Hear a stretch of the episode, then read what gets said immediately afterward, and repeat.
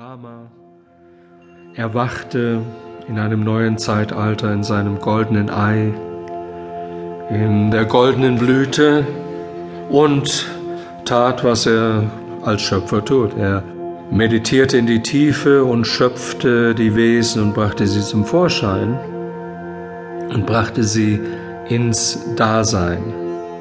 Und diese Wesen, ja, die äh, waren vor allem männliche Wesen und äh, vermehrten sich nicht. Und da kam eine Stimme, das war Shiva, und sagte, ja, es braucht auch eine andere Seite. Und da holte er aus der Tiefe die wunderschöne Usha, die erste Frau. Sie war so, so wunderschön. Es ist eigentlich Parvati. Sie war so wunderschön, dass sich Brahma in sie verliebte. Und er rannte ihr nach. Da verwandelte sie sich in eine Stute und rannte so schnell sie konnte.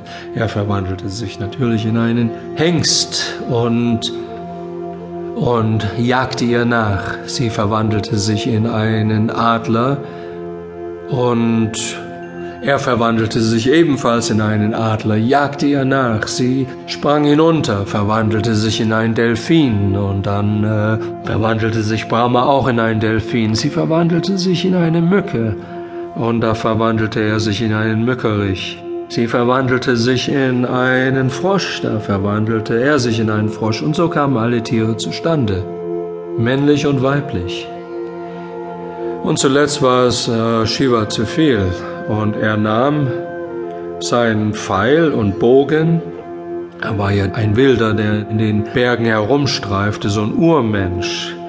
Und jagte Brahman und schoss ihn und nagelte ihn fest.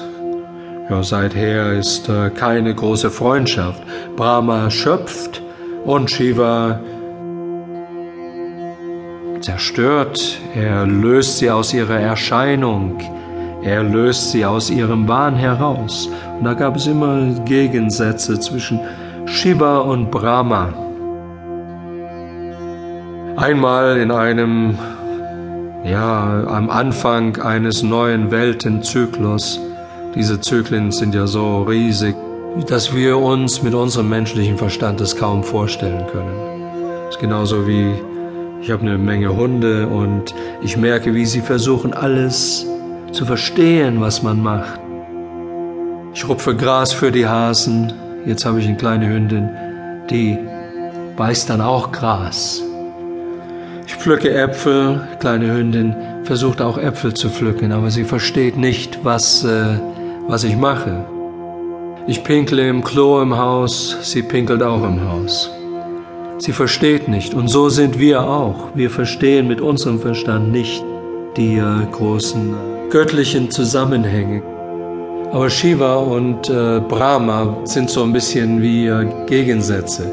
Shiva löst die äh, Wesen aus ihrer Erscheinung und macht es möglich, dass sie dann in einer neuen Gestalt wiederkommen. Eines Tages saß Shiva da und schaute sich die Schöpfung an. Ach, da waren ja viele, die hatten Hunger, viele litten, Krankheiten, alles Mögliche waren unglücklich. Dann schaute er Brahman an. Brahma war selbstherrlich und zufrieden mit sich und ließ sich anbeten, der mächtige Schöpfer. Das war dann Shiva irgendwie äh, zu viel. Er wurde wütend und säbelte einen der fünf Köpfe Brahmans ab. Das ist natürlich eine bisschen andere Schöpfungsgeschichte, als wir sonst hören. Nun, einmal war wieder mal so ein Zyklus von diesen Äonen und Äonen, die wir mit unserem menschlichen Verstand gar nicht uns vorstellen können. Und am Anfang der Zeit, in der Zwischenphase, in dem Pralaya, da ruhen die Götter, da ruht Vishnu, der Welterhalter, auf der Weltenschlange, der Endlosen, der Sesha, der Ananta, das ist die endlose ruht er und schläft und die Weltenschlange, die Urschlange, schwimmt auf dem Urmeer, dem Urchaos, das alles und nichts enthält.